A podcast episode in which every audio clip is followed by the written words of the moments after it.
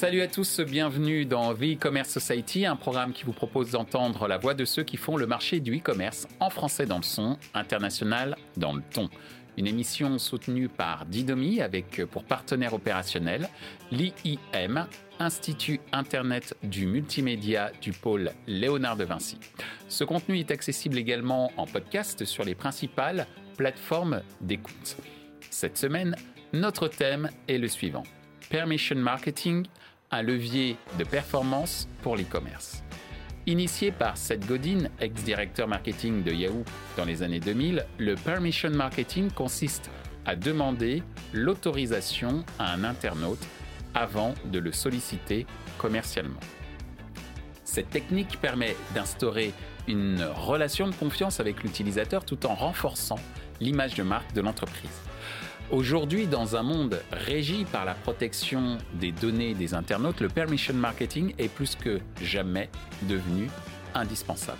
Afin de mieux comprendre en quoi le permission marketing permet d'accroître la performance d'une campagne, nous demanderons à nos invités quel est l'impact du permission marketing sur la performance d'une campagne e-commerce, quelles sont les bonnes pratiques pour une stratégie de permission marketing réussie quel est l'avenir du permission marketing dans le monde e-commerce Pour en discuter, Marion Duchâtelet de Badsender, Yannick Roth de Didomi, Mélanie Defort de Values. Bienvenue sur le plateau de The E-Commerce Society pour parler Permission Marketing. Bonjour Marion. Bonjour Michel. Bonjour Mélanie, en direct de Lille, en duplex. Et bonjour à toi Yannick. Bonjour. Première question euh, pour nos invités et je te demanderai, Marion ici présente, de bien vouloir euh, nous expliquer ou nous, expliquer ce qu'évoque pour toi euh, le permission marketing. Alors, le permission marketing, pour moi, c'est l'autorisation à demander aux consommateurs de bien de pouvoir communiquer avec eux, donc aussi bien en termes d'autorisation, mais aussi de préférence. Qu'est-ce que le consommateur voudrait voir dans ses communications qu'une entreprise va adresser pour lui. Donc on est pour moi sur deux choses, donc l'autorisation, euh, qu'on va appeler plutôt l'opt-in, donc le fait de, donner son, consentement à recevoir euh, des communications, que ce soit par email, par SMS ou encore euh, tout ce qui est push notification sur application mobile. mais il y a aussi cette notion pour moi de préférence et qu'est-ce que les consommateurs ont envie de voir dans ces messages adressés? Est-ce qu'ils ont envie d'avoir des, sujets précis? Est-ce qu'ils ont envie d'avoir des, centres d'intérêt précis? Et pour moi, le permission marketing, c'est une stratégie que les annonceurs doivent mettre en place pour éclairer sur euh, le consentement, sur quels euh, canaux de communication les annonceurs ont envie de recevoir des communications. Donc je vais parler d'email, de SMS, mais ça peut aussi être du courrier postal. Euh, donc une notion d'autorisation sur quel canal et puis sur quel sujet. Mais on peut aussi aller un petit peu plus loin et dire aussi en termes de fréquence. Euh, qu'est-ce que les consommateurs ont, à quelle fréquence ils ont envie de recevoir des communications? Est-ce que une fois par semaine, ça leur va? Est-ce que deux fois par semaine, c'est un peu trop? Est-ce que c'est une fois par mois? C'est le fait qu'ils puissent choisir, en tout cas. Euh, il y a, donc il y a cette notion aussi de, redonner le, pouvoir euh, sur leurs données personnelles. C'est le fait qu'ils puissent, qu'ils puissent choisir sur quel canal, à quelle fréquence et sur quel sujet ils vont recevoir des communications. Merci euh, Marion. Ce que je comprends sur le permission marketing, c'est qu'il y a différents mots-clés. L'autorisation, la préférence, la fréquence aussi, parce que c'est pas parce qu'on autorise qu'il faut tout croire, se, croire, se croire tout permis, j'allais dire, en tant qu'acteur euh, marketing.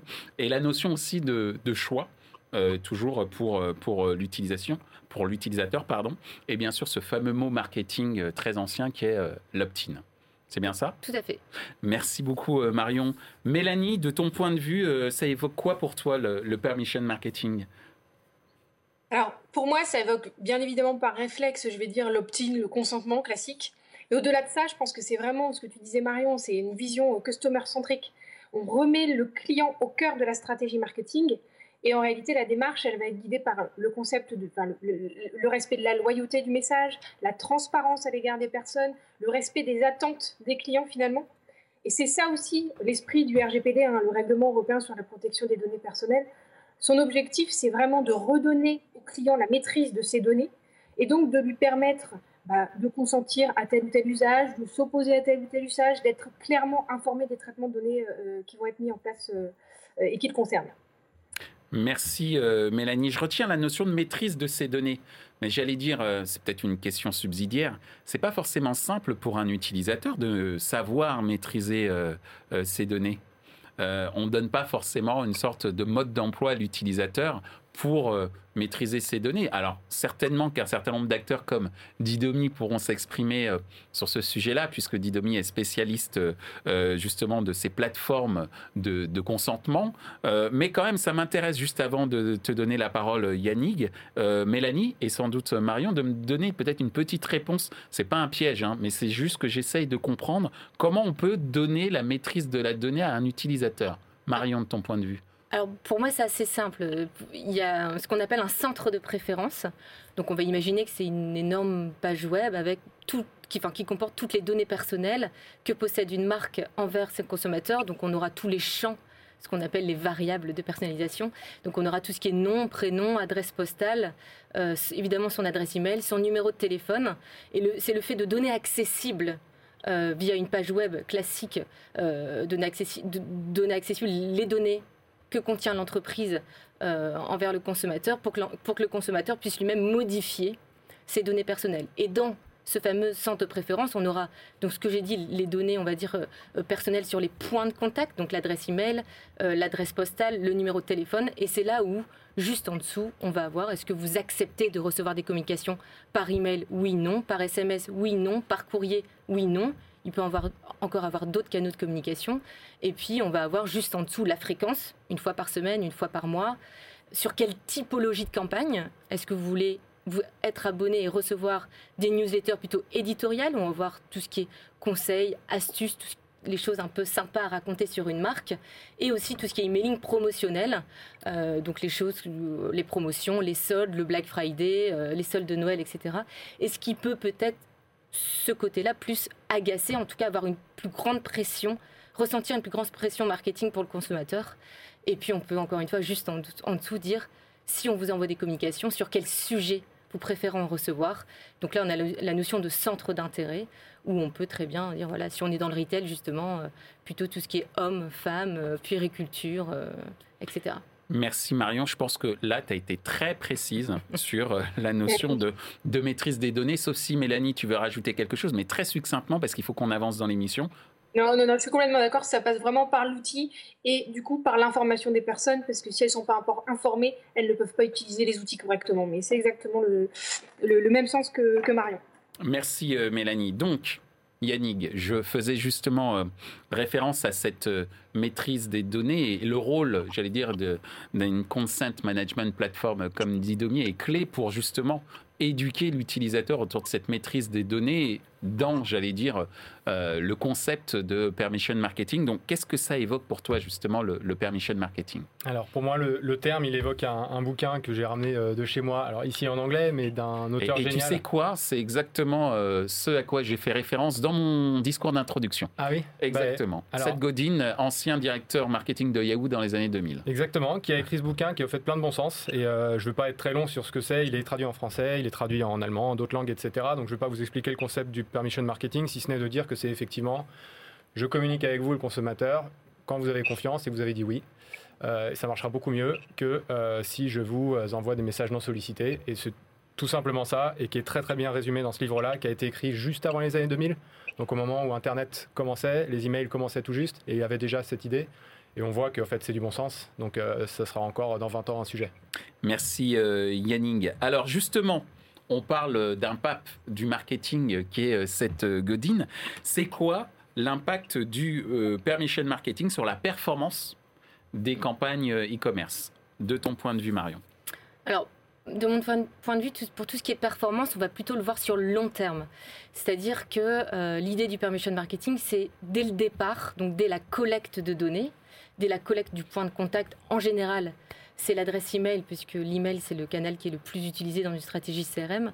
Euh, donc en général, le premier point de contact, c'est l'email. Et c'est dès la collecte, savoir dire bah, pourquoi on a collecté euh, votre adresse, quand est-ce que vous l'avez donnée, à quelle fin, comment on va l'utiliser? Enfin, il y a une histoire de transparence euh, qu'a rappelé Mélanie au début euh, et qui est en, lien fortement avec le RGPD.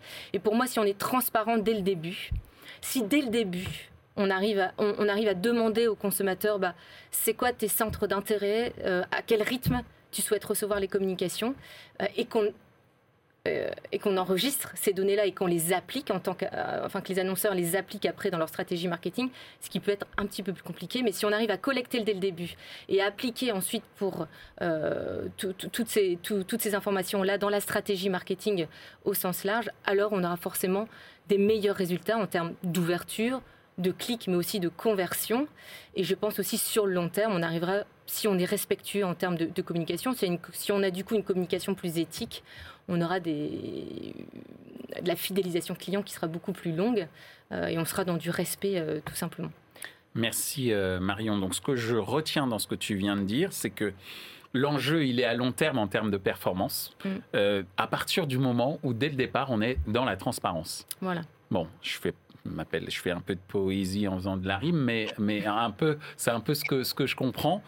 donc performance, transparence, au service, j'allais dire, de la performance euh, long terme. De ton point de vue, euh, Mélanie, euh, l'impact du permission marketing sur la performance des campagnes e-commerce, c'est quoi?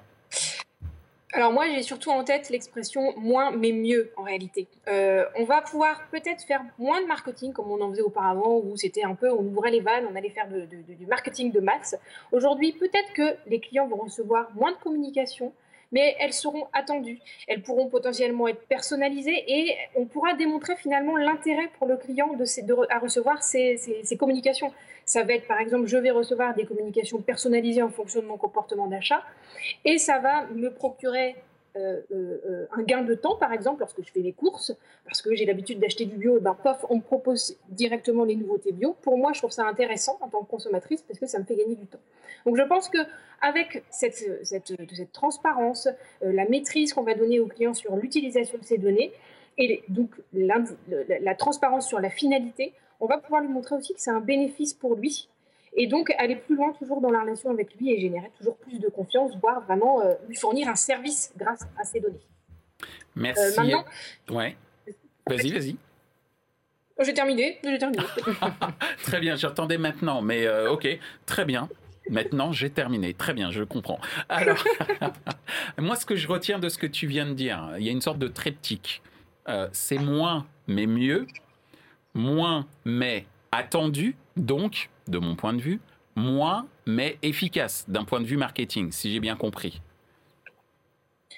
Plus efficace, je pense effectivement, et euh, donc pour le client, ça peut, euh, ça représente pour lui, je pense, presque un service en fait, les, la personnalisation ou recevoir telle ou telle communication parce que c'est des produits complémentaires, ça correspond à son style de vie, etc. Et ce que je voulais ajouter tout à l'heure, effectivement, c'était plus, maintenant je pense qu'il y a une limite quand même à ça aujourd'hui, c'est que euh, on est quand même dans un cadre légal euh, un peu contraint sur la forme euh, de l'information, sur les outils qui doivent être mis à disposition des clients. Et quelquefois, on rate la cible de la confiance du client parce qu'on va lui donner trop d'informations sur ce qu'on fait. Je pense un peu quand même à la réglementation sur les cookies et, et voilà l'obligation qu'on a maintenant d'avoir vraiment une information très complète sur les finalités des cookies, la liste des partenaires, etc. Je ne suis pas certaine que le consommateur lambda ils comprennent exactement de quoi on parle et que lorsqu'il arrive sur un site internet et qu'il voit cette pop-up avec euh, la, multitude de partenaires dont il connaît absolument pas euh, l'existence, ça l'encourage finalement à euh, accepter le marketing. Alors que pourtant on est paradoxalement dans une démarche de transparence parce que la loi nous impose de dire voilà toutes les finalités qui vont être mises en place, voilà la liste des partenaires, etc. Mais en gros, le consommateur, je pense qu'il ne comprend pas à quoi ça sert. j'aurais tendance à dire que la réglementation aujourd'hui, elle elle va trop loin sur la forme en tout cas. Et ça, ça peut être un frein quand même euh, à l'amélioration de, bah, des, campagnes de, des campagnes marketing, je pense. Mais ce que je retiens aussi, c'est qu'il faut éviter euh, d'user la confiance du consommateur euh, en en faisant trop. Donc, voilà, en en faisant trop. Effectivement, je, pense qu'il faut rester. C'est ça, des termes clairs, accessibles, simples. Ça, je pense que ça peut être utile aux consommateurs et, et ça l'intéresse. Encore une fois, moi, euh, comme la plupart des Français, euh, j'ai un abonnement Netflix. Si Netflix me dit à chaque fois attention, je vais vous tracer, je vais vérifier ce que vous faites, etc., euh, à des fins de, à des fins de transparence, je vous, je vous, je vous, le dis, bah, ça va me faire peur. Alors qu'en réalité, j'aime bien la personnalisation que quand je suis sur Netflix et qu'ils me proposent des trucs personnalisés parce que j'ai vu ça, bah, je trouve ça chouette. Donc je pense que c'est dans l'approche, dans la forme en tout cas, qu'il faut rassurer le consommateur aussi. Merci euh, Mélanie. Alors Yannick, on vient euh, d'entendre Mélanie et Marion au sujet de l'impact du permission marketing sur la, performance des, campagnes e-commerce. De ton observation, des observations que tu as pu faire, quels sont les enseignements que tu peux en tirer sur cette question? Alors, moi, j'ai noté quatre euh, types d'impact de, opérationnel sur la partie permission, consentement, préférence, quelle que soit la manière dont on, dont, on l'appelle. Euh, l'efficacité opérationnelle. Si vous avez euh, une possibilité de... si les gens peuvent donner ou révoquer leur permission de manière simple, vous allez gagner beaucoup de temps sur des process légaux, sur des process de vérification de données, etc. La conformité, parce que euh, vous vous évitez d'avoir des amendes, euh, au pire des cas, enfin au pire, l'amende, euh, et tout simplement vous êtes conforme avec ce que demande la réglementation RGPD par exemple. Il n'y a pas longtemps, il y a une entreprise qui est dans le e-commerce qui s'est pris 20 000 euros d'amende parce qu'elle avait envoyé des emails non sollicités et n'a pas pu prouver le consentement. Donc acheter des bases pour faire de la croissance, c'est une chose. Peut-être que les 20 000 euros, c'était pas grand-chose pour eux, hein, mais bon, en tout cas, la confiance, elle est, détruite. c'est la confiance du coup. Donc l'utilisateur qui dit oui, a priori a envie d'entendre parler de vous. Si je m'abonne avant de privé parce que je connais le concept et que euh, je sais que je vais avoir euh, des emails qui arrivent, c'est que j'ai envie, j'attends euh, d'avoir ce qui, de, de, de, voir ce qui m'est envoyé. Et puis la performance.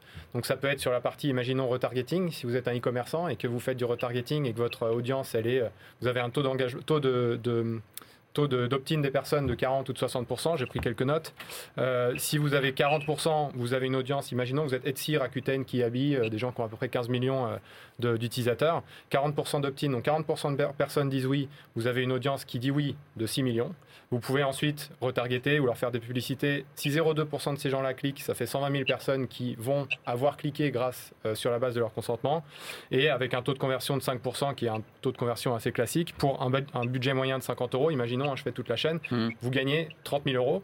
Si à la base de cette chaîne, le taux de, le taux de consentement, il n'est pas de 40%, mais de 60%, donc un petit peu plus élevé, euh, de, un petit peu plus élevé, vous avez euh, une, augmentation de revenus de 45 euh, 000 euros. Donc, permettre aux gens de dire oui, d'après ce calcul-là, qui est une logique parmi d'autres, euh, ça vous fait gagner de l'argent. Ou à l'inverse, ça peut vous éviter de perdre de l'argent. Et je ne vais pas refaire tout le calcul à la même logique, mais si vous avez la moitié des gens qui se désabonnent de ce que avant vous aviez parce que vous leur permettez de changer de canal ou de changer de fréquence, vous allez perdre moins d'argent parce que vous, avez gardé, vous allez garder une audience adressable qui est beaucoup plus intéressante et a priori beaucoup plus, beaucoup plus engagée. Là-dessus, je mets au défi les gens qui nous regardent de nous envoyer ou partager avec nous des études qui prouvent ça, parce qu'il y en a peu, je pense. On dit beaucoup que c'est en principe, comme tu as mm. dit, en principe, oui, la transparence sur long terme, etc. J'en ai vu des études. Elles sont pas toutes méthodologiquement impeccables, je trouve. Donc, euh, n'hésitez pas à partager avec nous ce type de, données. Comme ça, on pourra tous ensemble les partager et puis apprendre ensemble sur à quoi ça sert véritablement. Euh, euh, et, comment est-ce qu'on peut chiffrer ça et aller voir son directeur marketing ou son directeur général en disant il faut que j'investisse là-dedans. Merci Yannick pour cette démonstration bah, qui illustre très bien. Je n'osais théorique, dire. Théorique, mais en tout cas. Euh, mais en tout cas, très très euh, clair sur effectivement l'impact en termes de, revenus que peut avoir euh, ben, une mauvaise stratégie et j'allais dire même une mauvaise pratique dans le cadre de la permission marketing parce que effectivement derrière c'est du revenu sonnant et trébuchant qui est qui est raté. Et justement puisque je parle de mauvaise pratique, quelles sont justement Troisième question, les bonnes pratiques, euh, Marion, pour une stratégie de permission marketing euh, réussie euh, alors, les bonnes pratiques, elles commencent pour moi dès la collecte de, la data, donc dès les formulaires de collecte, où là, il faut être hyper transparent, pas oublier la case à cocher et surtout faire ce qu'on appelle dans le RGPD le, principe de minimisation, c'est-à-dire que véritablement collecter les données si et seulement si elles sont utiles à la finalité de ce formulaire. Donc je vais prendre l'exemple d'un formulaire d'inscription à la newsletter. Normalement, la donnée qui est nécessaire pour remplir cette finalité qui est d'envoyer des newsletters, c'est uniquement l'adresse email. Donc un annonceur n'est pas censé demander le nom, prénom, le code postal, la date de naissance, etc. Donc on est sur un principe de minimisation et je pense que l'idée c'est de capter tout de suite l'adresse email avec le moins de champs possible. Du coup, bah on, voilà, les, consommateurs seront plus tentés à répondre. Enfin, ça ira plus vite, donc on aura, à mon avis, une meilleure performance au niveau de la, conversion de ce formulaire. Et après, d'engager tout de suite la relation avec le client, parce qu'on a l'adresse email, donc on peut engager la relation. Et en engageant la relation, c'est là où, dans ce qu'on appelle un scénario de bienvenue, parce qu'en général, quand on capte l'adresse email, les annonceurs, la bonne pratique, c'est d'envoyer ce qu'on appelle des emails de bienvenue, une série d'emails pendant en général 30 jours. Et dans cette série d'emails, on doit absolument avoir un email dont l'objet doit être comment souhaitez-vous que telle marque communique avec vous? Et c'est là où on va renvoyer vers ce fameux centre de préférence dont j'ai parlé tout à l'heure. Et là, on va aller, on va essayer de capter plus d'infos parce que si on suit ma logique, là pour l'instant on a collecté uniquement l'adresse email mmh. et là il faudrait collecter bah, évidemment le, le, genre, ça peut être intéressant quand on est dans une marque de retail, le code postal qui peut aussi être hyper intéressant pour faire des emails géolocalisés euh, et euh, la fréquence pour essayer euh, d'avoir une bonne stratégie de pression commerciale. Et ensuite, tout ce qui est, bah, on va dire, euh, centre d'intérêt. Donc, à savoir si je suis intéressée plutôt par le sportwear, par les, les, habits pour enfants, tel âge, etc. Pour pouvoir ensuite mettre en place une stratégie de personnalisation et de segmentation. Plus ça sera segmenté et plus ça sera personnalisé, meilleurs seront les ouvertures, les clics, mais aussi moins bons seront les désabonnements. Et ça, c'est super. Euh, et en termes de bonnes pratiques, donc on crée évidemment ce centre de préférence. Et ce centre de préférence, enfin ce lien euh, qui renvoie vers ce centre de préférence doit être présent partout, dans tous les emails, que ce soit dans le header et dans le footer des emails. Euh, ça doit limite du coup remplacer le, ou en tout cas être juste à côté du, lien de, désabonnement. Euh, et il doit aussi surtout se trouver dans le scénario de bienvenue, parce que les scénarios de bienvenue sont en général lus à 70-60% euh, d'ouverture. Du coup, il faut en profiter. C'est là où on capte l'attention, c'est dès le début de la collecte. Donc le mettre en place là, c'est tout bon. Alors justement, c'est tout bon parce que ce centre de, de préférence, de ce que je comprends, hein, c'est là où justement cette fameuse maîtrise de la donnée par l'utilisateur va être entre guillemets personnifié et surtout c'est là où il va entre guillemets pouvoir euh, s'amuser comme on s'amuse dans Netflix pour choisir son programme de réception d'informations sur un produit. Voilà. D'ailleurs Netflix en a un de centre de préférence. Donc euh, très bien. Merci beaucoup euh, Marion pour, pour ces précisions. Mélanie, alors on vient de nous expliquer que le centre de préférence était quand même au cœur de la bonne pratique du permission marketing. Quel est ton avis? Il y en a peut-être d'autres, hein, mais quel est ton avis euh, sur, euh, sur ce sujet de bonne pratique? Je pense qu'effectivement, c'est au cœur de la stratégie marketing et c'est en plus une exigence aussi en termes de conformité, une obligation légale. Alors, je pense tout particulièrement à la partie cookies où euh, les dernières recommandations des autorités nous, nous, imposent hein, finalement d'avoir ce, ces consent management plateformes et ça, c'est Didomi qui en parlera probablement mieux que moi. mais donc ça, ça devient une obligation de permettre aux clients comme ça de pouvoir paramétrer finalement euh, les, ses préférences marketing. Et puis ensuite, ça peut, euh, donc là je visais plus particulièrement la partie cookie, mais effectivement on, va avoir des centres de préférences qui vont permettre de, centraliser tous les canaux euh, par lesquels on peut contacter les, clients et, puis les usages qui peuvent être faits, que ce soit de, l'emailing, du profilage, de la publicité ciblée, etc. Donc ça, c'est effectivement, le, je pense, le B à bas. Aujourd'hui, avoir un outil pour gérer les consentements et les préférences des personnes. Et puis ensuite, on va avoir tout le volet sur quand même la culture finalement euh, de la conformité qui doit être mise en place dans l'entreprise. Et c'est pas seulement l'affaire du DPO, du juriste, euh, euh, mais vraiment toutes les personnes qui sont impliquées dans la stratégie marketing doivent avoir cette, cette culture finalement de la protection de la donnée. Et le dernier point qui me semble important, c'est vraiment d'écouter les clients et ne pas hésiter à faire des sondages, faire appel à des panélistes, pour pouvoir finalement identifier quelles seraient les attentes des clients. Est-ce qu'ils sont d'accord finalement pour qu'on partage leurs données, pour qu'on fasse de la personnalisation à telle fin, pour recevoir de la publicité, etc. C'est important d'avoir aussi cette, euh, cet avis du client pour avoir quand même un contrepoids euh, par rapport aux intérêts de l'entreprise. Merci euh, Mélanie. C'est vrai que pendant très longtemps, on faisait des questionnaires autour d'un produit. Et que d'une certaine manière, il va y falloir faire de plus en plus des questionnaires autour de la volonté ou de la manière dont le consommateur souhaite être, euh, euh, comment dire, mis en relation avec la marque à, laquelle il fait confiance ou au service auprès duquel euh, il, a, il a confiance. Enfin, je schématise, mais je sens qu'il y a une sorte de, de mouvement de balancier assez intéressant pour remettre au centre des questionnaires marketing, non plus seulement le produit, mais l'utilisateur et la manière dont on communique auprès de, de l'utilisateur. Alors, Yannick, justement, tu es plutôt bien placé pour observer un petit peu les, les bonnes pratiques d'un certain nombre de tes partenaires et clients en termes de, permission marketing. Quelles sont les stratégies que tu as euh, que tu pourrais qualifier de bonnes pratiques? Ouais. Euh, alors, moi, je suis pas un expert en e-commerce, donc je pense que les gens qui savent, euh, par exemple, Marion pourra, sur une partie emailing, typiquement, qui connaît très bien, expliquer comment est-ce qu'il faut mettre en place ça, un scénario de bienvenue, donner le choix en haut, en bas, de changer ses préférences, etc. L'œil du juriste est très important aussi, celui de Mélanie, parce que tout ça est très souvent, il faut le dire, drivé, non pas par la performance, parce que la performance, souvent, on y pense de manière beaucoup plus court-termiste, mais plutôt par la peur d'avoir des, des, des, des amendes ou la peur de voir la marque euh, mise à mal euh, suite à des, problèmes de conformité. Euh, je pense que là, il y, a évidemment plein de bonnes pratiques et je ne suis pas expert des bonnes pratiques. Nous, de notre côté, chez Didomi, de Marketing, on fait que du marketing B2B qui n'est pas du e-commerce, hein, mais sur la base du consentement. Donc on n'envoie aucun mail à, aucune personne à qui on a pu, même en B2B, parce qu'en théorie, en B2B, on dit qu'il y a, l'intérêt légitime, qu'il y a une base légale qui me permettrait d'envoyer un email à quelqu'un sans qu'il ait dit oui. On ne le fait pas, parce qu'on euh, va être plus blanc que blanc à ce niveau-là. On a une CMP qui est euh, avec très très peu de cookies qu'on utilise, parce qu'on prend que ceux effectivement qui nous servent, HubSpot, etc. Là où Mélanie disait, effectivement, il y en a qui mettent une liste comme ça, longue comme le bras. Pas sûr que ce soit générateur de confiance.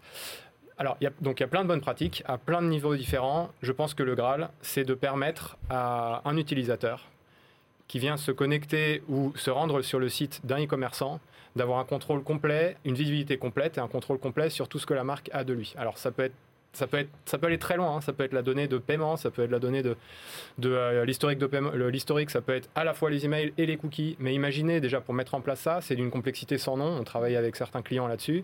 En général, les personnes commencent par un centre de préférence email sur un ou deux canaux, puis sur une ou deux marques.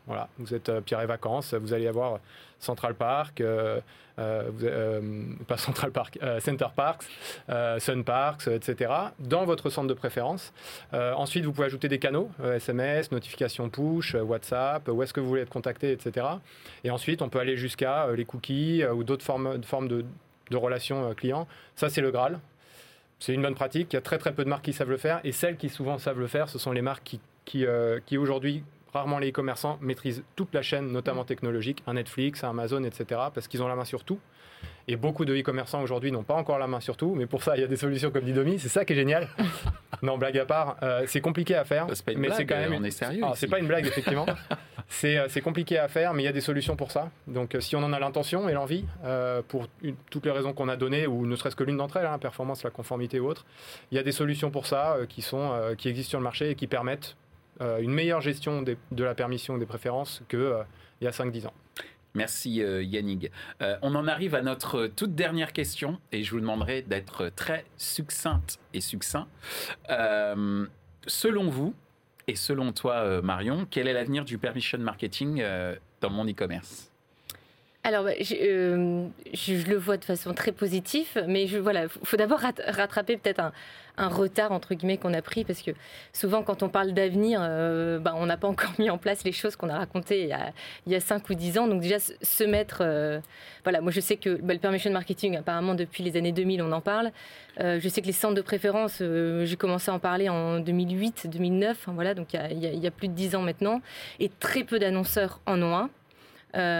Souvent, il, voilà, moi je, le ressens hein, dès, que je parle de centres de préférence auprès des annonceurs on sent tout de suite un, petit souffle. Oh là là, il va falloir que je contacte ma DPO, il va falloir que je contacte un tel et un tel. Et puis, il faut mixer plein d'outils, il faut tout centraliser. Enfin, voilà. Donc, euh, un chantier. Il y a un chantier. Euh, donc là, évidemment, on, est prêt à les accompagner là-dessus. Et mais moi, je vois quand même, je pense que ce chantier va s'accélérer euh, parce que quand moi j'imagine l'avenir, j'imagine plutôt une communication plus éthique. On parle beaucoup de, ROI pour évaluer les performances d'une entreprise, mais de plus en plus, on va devoir mettre des indicateurs, alors au sens large de RSE, mais si on parle des indicateurs de, de, RSE e descendus au sein des pôles métiers et du coup au sein de la direction marketing, ça va être à un moment donné, OK, comment on fait, comme disait Mélanie, mieux et moins? Parce qu'envoyer des emails sur une full base, ça prend de l'espace euh, sur des serveurs qui sont pas tous neutres en carbone. Euh, donc à un moment donné, bah, toute cette impulsion qu'on l'a d'un point de vue éthique ou environnemental, ça doit se redescendre au sein des pôles métiers.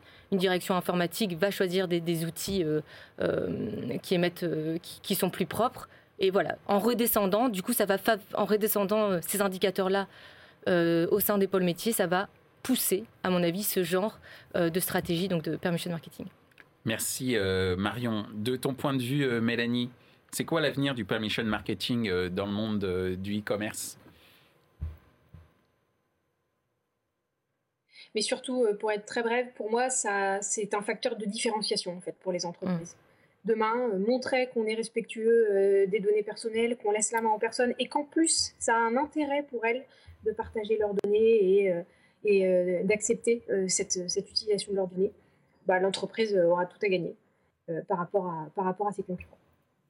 Merci Mélanie. Le mot de la fin pour toi, Yannick l'avenir du permission marketing en e-commerce Je ne sais pas si c'est l'avenir, mais c'est un avenir possible. Et moi, j'aime bien penser à la prospective. Ça n'a rien à voir avec ce qu'on fait. C'est ça qui est bien. Un avenir possible, ce serait de faire ce qu'a fait Amazon il y a quelques années. Ils ont breveté un système dans lequel vous recevez des produits en e-commerce avant même de les avoir commandés, parce que sa data lui permet de savoir que vous avez ces habitudes de consommation, sans que vous ayez donné votre permission du coup, mais avant même de l'avoir commandé. Euh, et si vous ne le voulez pas, vous pouvez le renvoyer. Donc c'est un système qui a été breveté. Alors je ne sais pas si ça a marché. Il y a eu peut-être des problèmes de euh, droit euh, commercial, des problèmes de, conformité, etc. Ça fait un peu vente forcée quand même. Ça peut faire en plus vente forcée. Je ne suis pas sûr que ça soit forcément très adroit. Euh, dans certains pays, ça peut être aussi très mal perçu. Mais imaginons qu'on fasse ça sur la base de la permission. je donne ma permission à Amazon ou à n'importe qui d'autre, à un privé, de m'envoyer des produits quand ils pensent que j'en ai envie. Bon, faut vraiment que je leur fasse confiance, mais, mais pourquoi pas. La permission, ça ne concerne pas seulement un canal, une fréquence, etc. Aujourd'hui, c'est le cas, hein, et encore, on l'a vu, c'est très peu le cas. Euh, je pense qu'on peut imaginer la permission sur d'autres euh, moyens technologiques et moyens de, d'utiliser la donnée. Ça peut être aussi demain l'identification biométrique, ça peut être ce genre de choses. La permission, ça peut aller au-delà juste des canaux. En e-commerce, c'est vrai qu'aujourd'hui, on pense encore beaucoup, beaucoup à l'email et aux différents canaux, mais c'est voilà. Donc, est-ce que ça ira jusque-là? Je sais pas. Moi, pour moi, j'espère pas. Moi, je dirais non. Mais mmh. s'il y a des gens que ça intéresse qui veulent dire oui, pourquoi pas? Bah, très bien, euh, c'est là-dessus justement que nous allons terminer notre, euh, notre émission. Je vous remercie Yannick, Marion et Mélanie euh, en direct de Lille ben, nous avoir plus que expliqué, ben, évangélisé sur cette notion de permission marketing qui a plus de 20 ans aujourd'hui, mais qu'il est plus que nécessaire de mettre en place ben, maintenant.